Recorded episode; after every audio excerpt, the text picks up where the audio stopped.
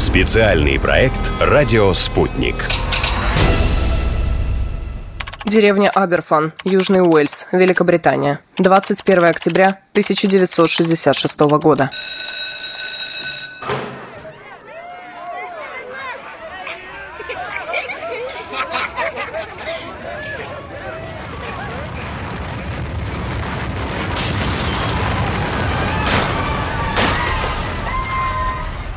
От этого потока было не спастись. Почти 50 тысяч кубометров угольной породы, черной вязкой, накрыли деревню.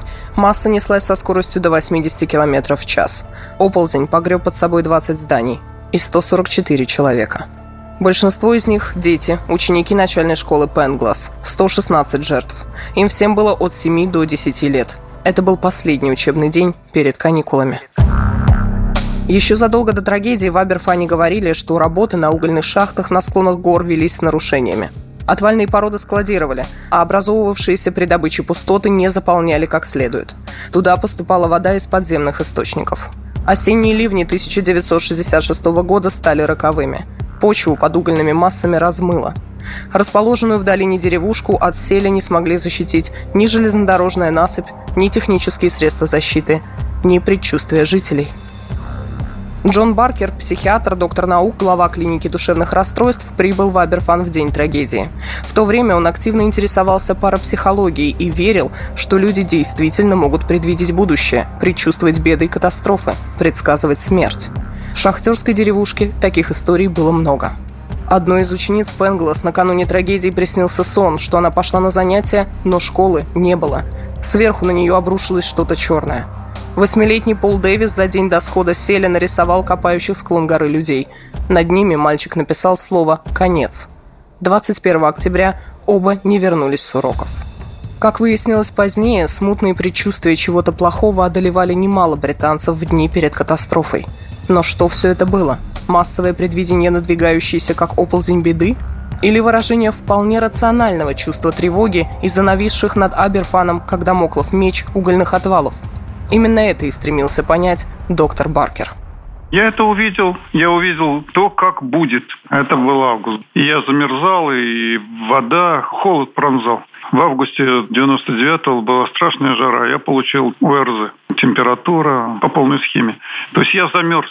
Вот эти вот ребята, которые погибли в корме, они замерзли. Они стащили вот эти все вещи с трупов. Все надели на себя. То есть то, что они замерзают, я почувствовал за год. А в августе 2000-го, когда вот эти события с подлодкой Курск произошли, у вас были какие-то ощущения, предчувствия вот до 12 числа? Нет, приехал с дачи, зазвонил телефон, и мне вот сообщили. И мне сказали слово «накаркал». Ну что, накаркал? А я только с дачи, у меня голова деревянная. Я говорю, в чем дело, что случилось? И мне сказали, что вот Курск утонул. Даже есть такая теория, что вот Покровский написал 72 метра, прочитало там 100 тысяч человек, и они прочитали загодя, и они подумали одновременно, и вот они виноваты в том, что утопили Курск. Когда Ванга сообщила, что Курск будет под водой, я не понял, какой Курск. То есть я думал, что город. Я посмотрел на возвышенность, думаю, ну что там Курск. Я же не знал, что у нас есть такая лодка, такое название есть. Сборник рассказов «72 метра» писатель Александр Покровский создал в августе 1999 года. Опубликована его работа была в апреле 2000-го, всего за несколько месяцев до того, как погибла атомная подводная лодка «Курск». События рассказа Покровского практически полностью совпадают с реальными обстоятельствами катастрофы. Его вымышленная субмарина вышла на учение в Баренцево море, потерпела крушение после пуска торпеды. Время трагедии одно и то же. Класс лодок одинаковый. Квадрат, где произошла авария, тоже. А 72 метра – это глубина от поверхности до люка затонувшего Курска. Писателю Покровскому и сейчас нелегко говорить о своем предвидении. Он сам отслужил 15 лет на флоте и чувствовал, что рано или поздно должна случиться беда. Идея витала в воздухе, потому что все время катастрофа, которая случается на море с подводными лодками, она все время присутствует. Она даже не то, что присутствует, случается одно потом второе, потом третье. Вот, допустим, до Курска же было очень много таких случаев. И все они складываются в цепочку. И ты все время ждешь. Ждешь, что в этот раз не добилась, значит, добьется в следующий раз. Посылы из будущего есть они очень сильно развиты у людей, которые все время рискуют. То есть это подводники, летчики. Вы все время ждете плохого. Когда случается плохое, вы в этот момент успокаиваетесь. При оценке подобных явлений специалисты расходятся во мнениях. С одной стороны, наличие интуиции пока научно никак подтвердить или опровергнуть нельзя. Хотя нейрофизиологи иногда сообщают об обнаружении каких-то участков мозга, ответственных за предчувствие. С другой стороны, у человека есть способность бессознательно оценивать ситуации и события, основываясь на опыте. Подводники и их судьба для писателя – дело личное. И именно такие вещи люди чаще всего могут предчувствовать, уверяет парапсихолог Даная Марковская.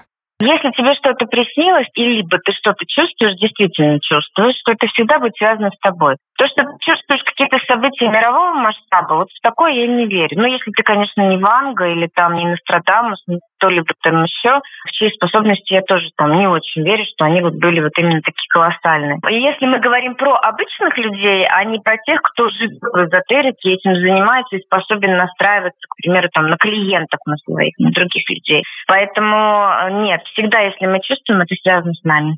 С Марковской, однако, точно не согласился бы психиатр Баркер. После трагедии в Аберфане он обратился к знакомому журналисту из крупной газеты с просьбой опубликовать призыв ко всем британцам поделиться своими предчувствиями о страшной судьбе шахтерской деревушки. Откликов было так много, что Баркер открыл целое бюро, куда стекались истории со всей страны, и далеко не только об Аберфане. Врач тщательно проверял, сбывались ли предсказания, и вскоре определил двух лидеров – Кейтлин Лорну Миддлтон и Алана Хенчера, учительницу музыки и танцев и телефонного оператора. За 18 месяцев работы Бюро предчувствий эти двое спрогнозировали несколько стихийных бедствий. Оползень в Аберфане, крушение поезда под Лондоном, авиакатастрофу на Кипре, убийство сенатора Роберта Кеннеди, гибель советского космонавта Владимира Комарова. Лично Миддлтон и Хенчера ни одно из этих событий никак не затронуло. Андрей Шмилович, доктор медицинских наук, врач высшей категории, зав. кафедры психиатрии и медицинской психологии университета имени Пирогова, не отрицает полностью способность человека предчувствовать, но и не слишком верит в нее. Уже как не психиатр, я могу сказать, что, к великому сожалению, гораздо чаще я сталкиваюсь с ситуациями, когда предсказания не сбываются. И вот когда предсказания не сбываются, это превращается в такое банальное, заурядное событие, которое, естественно, быстро забывается. А вот когда оно сбывается, но ведь правда ведь зеро тоже выпадает иногда человеку в казино. Один раз в 10 лет. И он выигрывает большие деньги. Так вот, когда это происходит, это событие всегда эмоционально очень насыщено. И когда оно эмоционально насыщено, то оно, естественно, вытесняет все остальные события, которые были параллельно с этим, но которые, в общем-то, опровергали интуитивные способности этого человека. То есть уже никто не помнит, что он еще до этого 150 раз ставил на зеро и не выигрывал, а вот на 151 раз поставил и выиграл. Мария из Москвы удачи улыбнулась без всяких ставок. Девушка тоже со скепсисом относится к разного рода паранормальным явлениям и всякой эзотерике, не особо полагается на интуицию. Поэтому и на знаки, которые дает судьба, не слишком обращает внимание. Как-то раз Мария рано утром поехала из области на встречу с сестрой. Пересечься договорились в центре, в метро, в районе охотного ряда библиотеки имени Ленина. Но уже в пути маршрут переиграли, и девушка в итоге миновала центр и добралась домой к сестре, в районе железнодорожной станции Лосино-Островская. Возможно, это изменение спасло Марии жизнь. Я очень тяжело просыпалась, никак не могла встать, проспала, кое-как собралась, ехать вообще не хотелось. Ну, в общем, собралась, пошла на автобус. На автобус один опоздала. Пришел следом второй, таком набитый, я в него еле влезла. Доехала до железнодорожной станции, там с электричками какая-то пелеберда была, то ли они отменились, то ли они шли с задержками. Ну, в общем, я добралась до электрички, села, звоню Тане, говорю, я скоро приеду, я выезжаю, только я задержалась. Она говорит, ничего страшного, я сама проспала, у меня есть э, кое-какие дела. Лучше ты приезжай, выйди на несколько станций раньше на Лосиностровской и приходи ко мне домой, и там уже вместе поедем гулять. Ну, хорошо. И, естественно, по закону подлости у меня разряжается телефон. Доехала, вышла, прихожу, звоню в дверь, сестра открывает, вся в истерике, в панике, кричит, я не пойму, что случилось. Говорю, Таня, что случилось, что такое? Она мне говорит, там теракт в метро, как раз где мы с тобой должны были встретиться. 29 марта 2010 года в московском метро прогремели два взрыва. Первый в 7.56 утра на станции Лубянка Красной Ветки. Второй в 8.39 на Парке культуры радиальной линии. Погиб 41 человек, еще 88 пострадали. Если бы в тот день у Марии все пошло по плану, то она должна была бы ехать через Лубянку примерно в момент теракта. На нечто паранормальное или необъяснимое люди реагируют по-разному. Бывает, однако, что с плохими предчувствиями некоторые обращаются к спасателям. Один из таких случаев припоминает Александр Курсаков, заслуженный спасатель России, сотрудник НИИ противопожарной обороны, спасатель международного класса. Редкие случаи, конечно. Человек может чувствовать, но он вряд ли даже может соотносить свое предчувствие с конкретным образом, что-то может случиться. Пару раз было, что вот человек звонил и говорил, что вот у меня тут что-то такое, я не понимаю, что это, домовой, не домовой, но вот у меня здесь какие-то непонятные вещи происходит, такое впечатление, что дом сейчас рухнет. Проходит полчаса и взрыв газа через стенку. Люди опасных профессий солидарны друг с другом. Чутье у них самих весьма развито. Этому учит жизнь и работа и опыт. Об этом уже сказал писатель Александр Покровский. Его слова подтверждает спасатель Курсаков. Все хорошо, все нормально, все идет по плану. А я не хочу его отпускать, у меня предчувствие, что с ним сейчас что-то случится. Глубина тьфу каких-то 12 метров. Снаряжение все сам проверял. Даю команду вперед. Он уходит и теряет сознание. Мы вылакиваем, но этого оживили. А бывает случаи, что и не успеваем оживить. Дальше в горах пускали польскую альпинистку. Они шли втроем на Эльбрус. Две ушли чуть раньше как-то. Она этот туман, а там, там погода непредсказуемая абсолютно. Вот она попала в полосу тумана, ну, шла в сторону. Шла в сторону и упала в трещину. Так вот, начальник поисково-спасательного подразделения, который был в это время на базе отряда в Терсполе, вот когда этих девочек выпускали, вроде все нормально. Нет, надо пойти. И он тремя еще человеками пошел наверх. Он пошел туда. И он дождался, когда эти две пройдут. А третий вот это нет. Ждали где-то час-полтора и пошли искать. Она случайно зависла в этой трещине в самом начале. Они случайно ее просто увидели, вытащили. Это интуиция человека работала так. Ничего не показывало, что может быть что-то такое случится. День десятками ходят. Но не обходится и без страшных предвестий. Александр Курсаков вспоминает одного своего товарища, которому страшно не хотелось ехать по делам в другой город. Как говорят, совсем душа не лежала. А в ночь перед путешествием ему приснился дурной сон, что в его машину на дороге что-то врезается, и наступает темнота. В 8 утра он по телефону рассказал свой сон Курсакову. В 11.30 выскочивший на встречку грузовик сбил машину с коллегой Александра. Мужчина и двое его спутников погибли. Роман Бузунов, президент Российского общества сомнологов, доктор медицинских наук, профессор, признает лишь вещи и сны, основанные на личном прошлом и опыте человека. Когда какое-то явление, событие или образ врезаются в подсознание настолько, что мозг потом выдает его во сне во время анализа. Это ассоциация, условный сигнал. По большей же части, говорит Бузунов, сюжеты снов – это отражение наших тревог и нерешенных проблем. И все зависит от того, насколько сценарий сна перекликается с реальностью. Мне приснилось, что я завтра пошел на работу. Это вещий сон. Это некое событие, которое с высокой вероятностью могло бы произойти завтра. Ну, мне приснилось будущее. Фактически я его предвидел, и это вещий сон. То есть сон – это некий анализ предшествующей информации и прогноз. Мы же просто можем без всякого сна собрать какую-то информацию и спрогнозировать, что у меня будет завтра, послезавтра. Или, например, как я некоторое время назад с одной известной достаточно балериной разговаривал, она говорит, мне в 7 лет приснилось, что я буду выступать на сцене Большого театра. И я потом через 20 лет там выступаю, и вот это вещий сон. Говорю, слушайте, а вот предыдущие 20 лет вы что делали? Говорит, ну, пахала день и ночь. Я говорю, так это, понимаете ли, реализация вашей мечты и ваша работоспособность на удаче и так далее. Это никакой не вещий сон. То есть вы просто для себя поставили цель, и вы ее достигли. Понятно, что если вы об этом все время думали, то, вероятно, вам это и снилось еще к тому. Вопрос в том, что может с большой вероятностью быть ситуация, может быть с маленькой вероятностью. И то, что маловероятно, вот это мы считаем вещим сном, что это произошло, хотя, может, там вероятность один на миллион была, да. Допустим, парень влюбляется в девушку, а она какая-нибудь там супер красивая, а он какой-нибудь там средний парень. Ему снится, что она за него выходит замуж.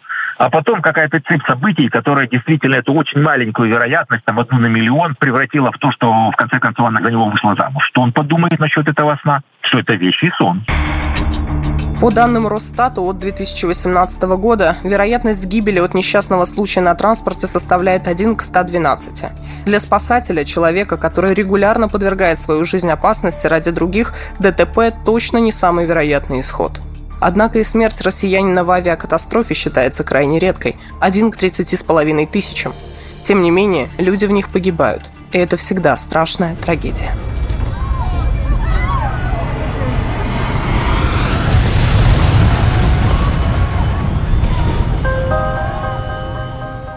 Рейс 7К-9268 стал последним для 224 человек. Самолет Airbus А321 вылетел из Шарм-эль-Шейха в Санкт-Петербург.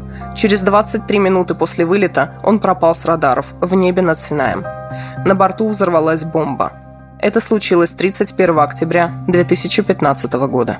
В тот день Ирина Захарова и ее супруг потеряли своего единственного ребенка, дочь Эльвиру Воскресенскую. А за три дня до катастрофы матери приснился жуткий сон. Я в жутком состоянии, в растерянности, не понимаю, что делать, сижу на каком-то песке.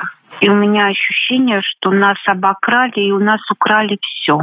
И я смотрю по сторонам, и как бы какая-то то ли полупустыня, какие-то обломки. Ну, обломки не техники, а обломки дома или что-то такое четкое, что у нас украли все. И я не понимаю, что нужно делать. Как жить-то дальше? Вот это я четко помню. Поэтому вроде бы какая-то у меня рядом лежит сумка, которой у меня не было никогда. И она приоткрыта а там пачки денег пятитысячные. Смотрю на эти деньги и не понимаю, зачем они мне, что мне с ними делать. Они меня не спасут. А в итоге так оно и вышло. У нас украли жизнь, а дали деньги как раз теми пятитысячными. Я на них смотреть не могла. Сон оказался в руку. Лорну Миддлтон мрачные знамения терзали и наяву, и во сне – Ей виделись числа, образы, силуэты. Она старалась отключать свое чутье, чтобы жить нормальной жизнью. Но некоторые картины были навязчивыми. Лорна дважды видела во сне своих покойных родителей, а с ними вместе доктора Баркера, с которым тесно сотрудничала.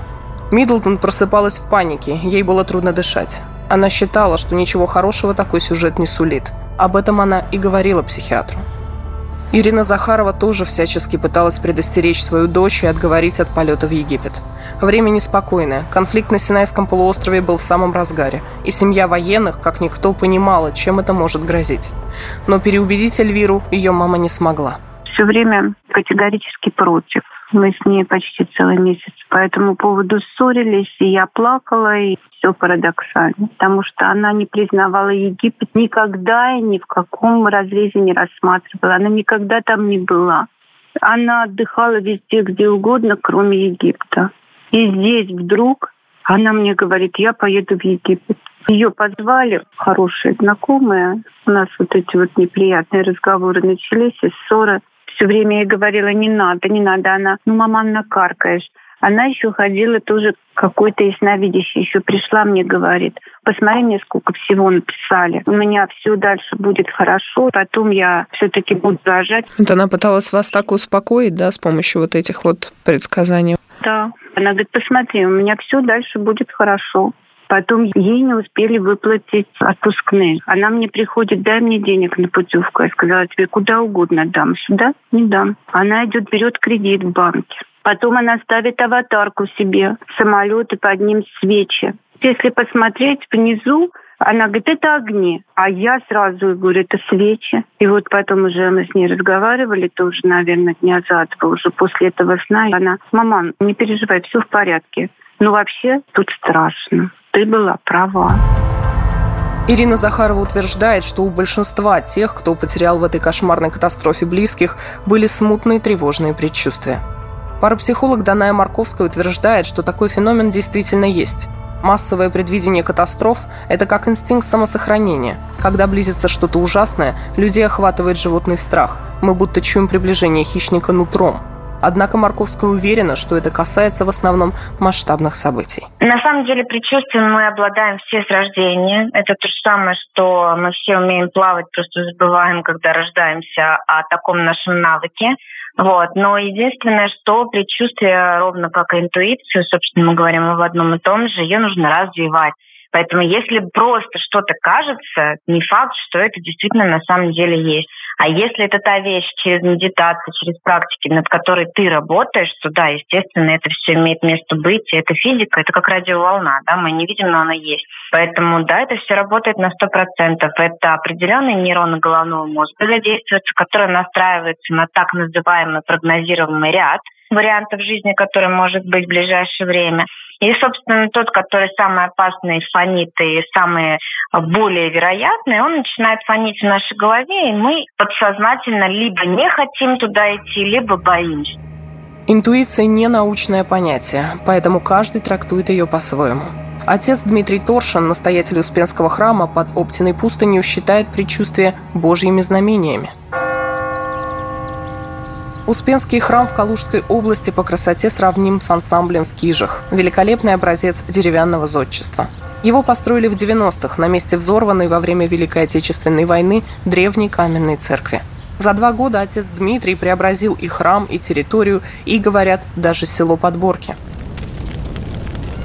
В ночь на 23 февраля 2020 года храм вспыхнул, как спичка. Пожар полностью уничтожил строение без возможности восстановить. Настоятелю в ту ночь не спалось. Он предчувствовал беду. Даже сходил в церковь, все проверил. Успокоенный вернулся домой. А примерно через час его уже разбудили пожарные. Но отец Дмитрий даже благодарен за неспосланное ему предвидение. Нам Господь каким-то образом подсказывает и даже предупреждает и, может быть, даже внутренне готовит к какой-то вот такой необычной ситуации, потому что иногда бы она могла свалиться как с ног на голову, а поскольку Господь видит, что мы как бы люди такие слабые, можем это даже не вынести, то обстоятельство, которое нам посылается по каким-то причинам, и Он нас к этому готовит заранее не только меня, у многих было какое-то предчувствие того, что что должно случиться. Господь настолько часто нашей жизнью руководит, не настолько часто, а постоянно, то Он всячески как бы заботится, где-то подсказывает. В том числе Он нам подсказывает и то, что что-то случится, в то же время событием, которое случилось, Он нам тоже что-то подсказывает, потому что Господь говорит с нами обстоятельствами нашей жизни. Но есть случаи, когда плохие предчувствия, тревожные мысли и страшные сны – это не признак обострившейся интуиции или божьего промысла, а симптом расстройства. Представьте, вы проснулись, уже в сознании, глаза открыты, уши слышат. Но рот онемел, горло перехвачено, язык не двигается, закричать невозможно. Пошевелить рукой или ногой не получается, пальцы онемели. Что-то сдавливает грудь, дышать становится тяжело. Вас охватывает паника, животный страх – и вокруг сущности, люди, тени, звуки, голоса, движения, ощущение колебаний воздуха. Это галлюцинации сонного паралича. И именно они порождают истории о домовых, призраках, темных сущностях и демонах. Это состояние может длиться от считанных секунд до нескольких минут.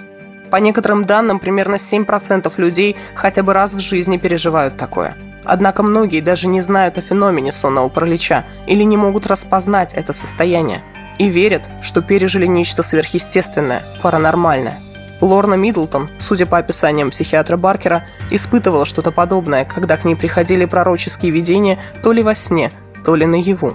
Парапсихолог Даная Марковская дает совет, как отличить психофизиологические дисфункции – Учащенное сердцебиение, потеющие ладони, чувство неизбежной катастрофы – это симптомы тревожного расстройства, панической атаки, а иногда и серьезного заболевания, поясняет психиатр Андрей Шмилович чаще, конечно, мы говорим о том, что вот к нам приходит пациент в остром психотическом состоянии, он ложится в больницу, возбужденный, он не в себе, он не с нами, он в этом сонме своих болезненных фантастических переживаний говорит о том, что у него предчувствие конца света – вот-вот начнется апокалипсис, катастрофа. А потом, когда он выходит из психоза, он улыбается, подходит к доктору и говорит, боже мой, Андрей Аркадьевич, какой же чушь я вам нес. На самом деле я думал, что у меня такое предчувствие, я был в этом уверен, что вам не есть какая-то могучая интуиция. Слава тебе, Господи, что оно меня обмануло. Но я хочу сказать, что интуиция совсем не обязательно связана с болезнью.